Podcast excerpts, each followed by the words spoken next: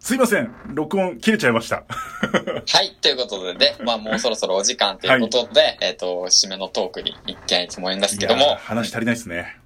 話足りないですいやね。ーもうずっと話しちゃうんですよね。もう今日、ヒマラヤのねええあれですからね。そう、ヒマラヤのエースですからね。やっぱいろいろ引き出されてね、すごい楽しい時間でした。ありがとうございました。こちらこそありがとうございました。ということでね、本当は、本当パパさんのこと知れたんじゃないでしょうか。知れたかな知どれうだたろうまだまだ、まだまだペールがいまっぱいあだるまだですね、本当後半なんか雑談になっち ゃって。